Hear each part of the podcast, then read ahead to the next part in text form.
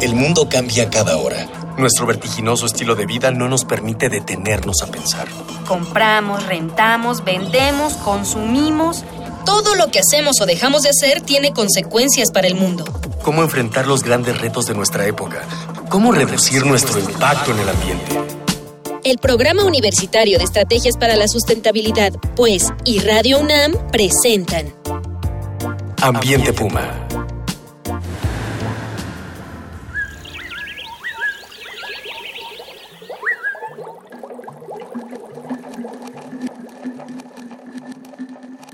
¿Qué tal? Soy Miguel Ignacio Rivas y en nombre de Mireya Imas, directora del Programa Universitario de Estrategias para la Sustentabilidad de la UNAM, les doy la bienvenida a su programa Ambiente Puma, Voces, Ideas y Acciones Sustentables. El programa pasado hablamos con la doctora Esther Quintero, subcoordinadora de especies prioritarias en la Comisión Nacional para el Conocimiento y Uso de la Biodiversidad, CONABIO, sobre el concepto de especies prioritarias.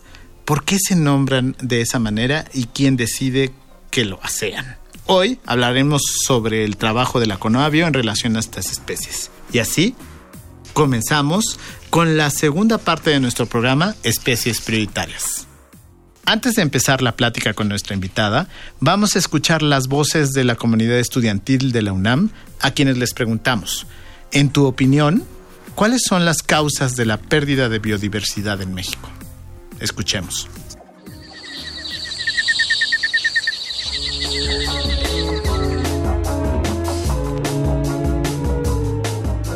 En tu opinión, ¿cuáles son las causas de la pérdida de biodiversidad en México?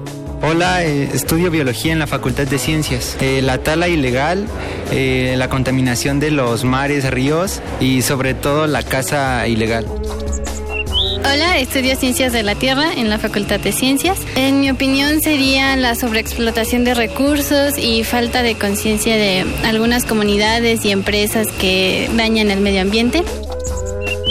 Hola, estudié en la Facultad de Ciencias Biología. El incremento de la especie humana y, la y justo este crecimiento demográfico hace que estemos cada día más depredando para nuestras necesidades. Hola, mi nombre es Sara y estudio la prepa en Prepa 6. Pues yo diría que las principales causas son la falta de cultura que tenemos toda la sociedad.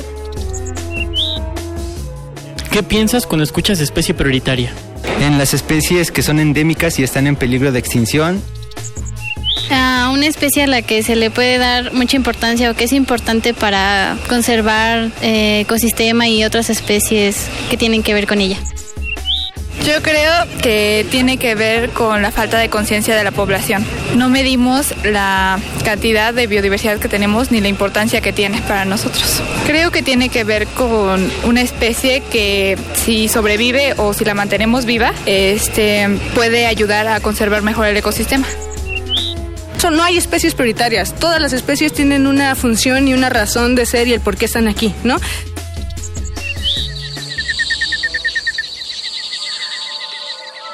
Muy bien, pues ya escuchamos a, las compañeras y compañeros de la Facultad de Ciencias de la UNAM.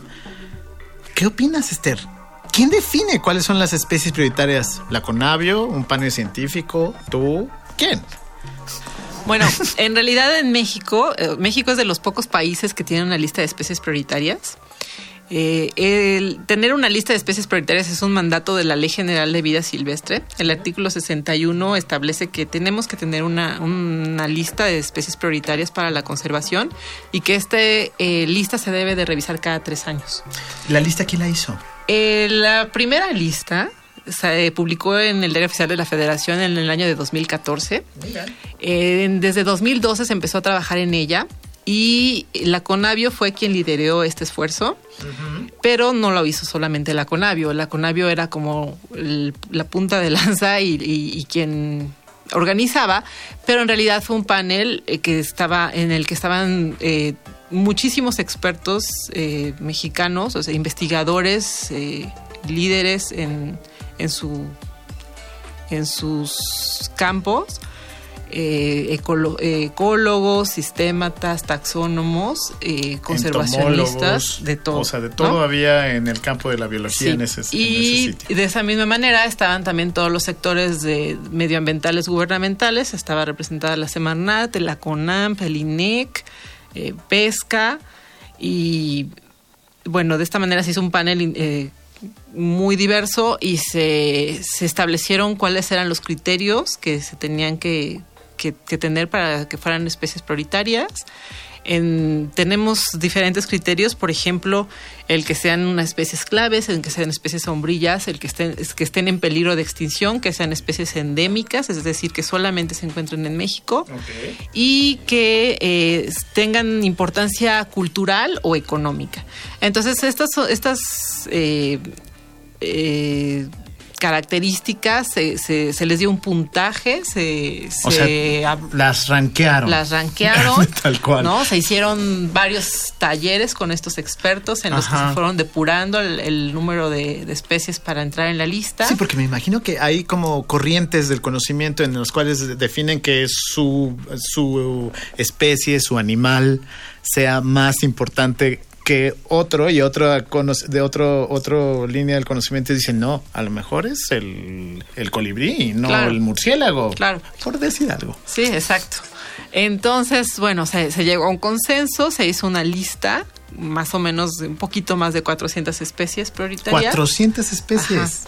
Y al final, eh, la lista ya oficial contempla 372 especies de plantas y animales, estas 372 especies fueron finalmente menos porque la Ley General de Vida Silvestre no contempla especies acuáticas ni especies forestales. ¿Ah, no? A menos de que estén en peligro de extinción. Ah, Entonces, por ejemplo, si una, o sea, especies de peces o especies de pinos que no estén en la lista de especies eh, de, en la norma oficial mexicana 059 Semarnat 2010, que es nuestra lista oficial de especies en riesgo, no pueden estar en la lista de especies prioritarias, ¿no? Porque entonces las, eh, las manejan otras instancias del gobierno. Entonces tenemos 372 especies que a mi parecer siguen siendo demasiadas para poder enfocar esfuerzos de conservación. Y para comunicar esto es un problema. Claro. Porque, o sea, imagínate comunicar que, o sea, que la gente conozca 372 especies y diga, bueno, ¿y esas dónde están, no? O sea, es un gran reto de comunicación para, para, para las personas de a pie, ¿no? Y además, o sea, estas 372 especies son las especies en las que se enfocan los esfuerzos de conservación, especialmente los programas de la CONAM, de la Comisión Nacional de Áreas Naturales Protegidas. Y ahí te interrumpo, porque la pregunta que sigue es, ¿Qué programas existen en la Conavio para la protección de especies prioritarias? Sí, en realidad la Conavio no es quien lleva la protección, ¿no? o sea, la Conavio en realidad somos como el comité técnico en donde se eh, se hacen todos estos estudios, se da dinero muchas veces, o cuando, cuando se tenía presupuesto, se daba dinero para hacer proyectos encaminados a esas especies, pero nosotros damos el acompañamiento técnico este, generamos la inteligencia, nos gusta decir, para, para poder hacer, para poder eh, trabajar después en el campo con todos estos programas. Entonces, quien implementa estos programas de conservación es la CONAP, la, Comisión Nacional de Áreas Naturales ah, Protegidas. Mediante un programa, les dan, les dan la carnita, digamos. Mediante un programa que se llama PROCER, el programa de recuperación de, eh, de especies en riesgo. PROCER. Sí, y este PROCER está, está enfocado en estas especies que se denominan especies prioritarias. ¿Cuál ha sido el éxito de ilimitantes de este programa del PROCER? Pues las limitantes en general son económicas. Eh, obviamente hay muy poco dinero, aun cuando la CONAM tiene un presupuesto operativo muchísimo mayor, por ejemplo, que la CONAVIO, hay poco dinero para enfocarse en todas estas especies y, como te digo, siguen siendo muchas especies para para repartir el dinero, la, capacidad humana y, la problemática nacional. Ok, o sea, está, está difícil. ¿Qué les parece? Envíenos sus comentarios, nos interesa mucho su opinión. El día de hoy estamos regalando un ejemplar del título Cambio Global, Causas y Consecuencias, publicado por la UNAM y Editorial Siglo XXI, para la primera o el primer radio escucha que nos diga a través del Twitter menciona dos especies prioritarias en México. Tenemos 372, menciona dos. Nuestras vías de contacto son en Twitter, arroba UNAM Sustentable, en Facebook e Instagram, Sustentabilidad UNAM, o eh, al correo ambiente arroba puma.unam.mx. Recibimos con gusto sus sugerencias. Recuerden que con sus voces, entre todas y todos, estamos haciendo comunidad. Continuamos con la doctora Esther Quintero Rivero.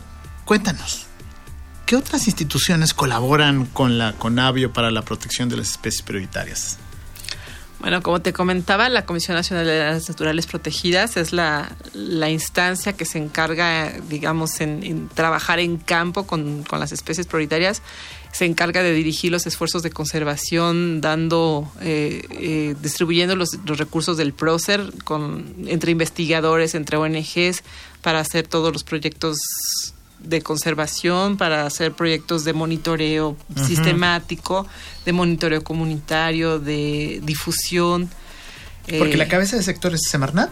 La cabeza del sector es Semarnat, pero, o sea, las, quien trabaja en el campo eh, es la Comisión Nacional de Áreas Naturales Protegidas. Ok, y la que le da inteligencia es la CONAVIO. La CONAVIO y el Instituto de Cambio Climático, ¿no? El INEC. El INEC. Ah, también ellos ah, participan en esto.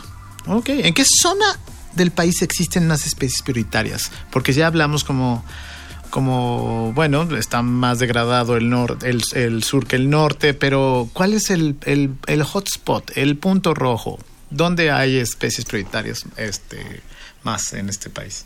Pues es, es muy chistoso porque, por ejemplo, cuando se hizo la lista de especies prioritarias, no se hizo no se consideró eh, una cobertura geográfica, sino que en realidad se, se, le dio como más, eh, hubo un sesgo hacia especies en riesgo y especies que fueran emblemáticas.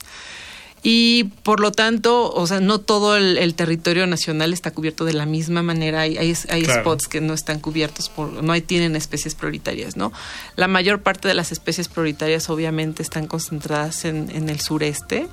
Eh, que ciertamente contienen la mayor riqueza de especies, ¿no? O sea, si nosotros pensamos en la península, en Chiapas, en Oaxaca, tienen muchísimas más especies que oh, bueno, otros Oaxaca tiene en lugares del norte, claro. Pero, eh, y, por lo tanto, digamos que hay un sesgo. Y esto creo que es, es bastante natural, o sea, siempre hay sesgos para todo. Y además también quisiera recalcar que es la primera vez que se hizo este esfuerzo y que la primera vez, o sea, digo, realmente fue un esfuerzo impresionante, fue un esfuerzo muy bien logrado y, que también creemos que tenemos que irlo refinando, pero, pero bueno, o sea, hemos, hemos cada vez descubierto más eh, áreas de oportunidad para nuestra, nuestra lista de especies prioritarias. Eso no quiere decir que, esté, que sea mala, ni mucho menos. Y como te decía, de parte, somos de los pocos países que tenemos una lista de especies prioritarias. ¿De los megadiversos todos tienen especies prioritarias? Eh, ¿El listado? No. No, no. O sea, especies prioritarias las tiene México, tiene Francia, tiene Suiza, tiene el Reino Unido, este, Estados Unidos, por ejemplo, todavía no tiene una lista de especies prioritarias. Se yo creo que ahorita no las van a tener, ¿verdad? No, bueno, creo que no. pero se estaban enfocando más en hacer como hábitats prioritarios, pero de cualquier manera todavía no tienen. Y digo, la biodiversidad que hay en Suiza o en Francia o en Reino Unido, pues en realidad no tiene nada que ver con lo que hay en México, ¿no? Claro.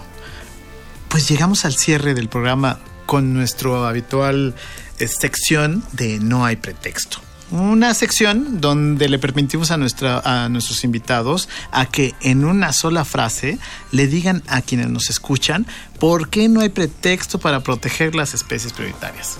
¿Por qué no, Esther? ¿Por qué no hay pretexto? No hay pretexto porque nuestra sobrevivencia depende de ello. Muy bien, hemos llegado al final de esta emisión. Le agradezco a la doctora Esther Quintero Rivero, que actualmente es subcoordinadora de especies prioritarias en la CONAVIO de igual forma, agradezco la, presencia de Miguel Alvarado en la producción, así como nuestro equipo de educación ambiental y comunicación, Dale Ayala, Miguel Rivas, Daniela Chirino, Cristian Barroso, Víctor y Víctor Piña. Esto fue una coproducción de Radio UNAM, el programa universitario de estrategias para la sustentabilidad, con el apoyo de la Dirección General de Divulgación de la Ciencia. Los invitamos para que en el próximo programa nos acompañen a otro, a otro, otra, otra escena más para seguir reuniendo ideas, voces y acciones sustentables aquí en Ambiente Puma. Hasta la próxima. Una pequeña acción. Un cambio de actitud. Nuevos hábitos. Y nuevas formas de entender y relacionarnos con el mundo. Paso a paso. Aportamos un granito de arena. Para construirnos un futuro. El Programa Universitario de Estrategias para la Sustentabilidad, pues, y Radio UNAM presentaron. Ambiente Puma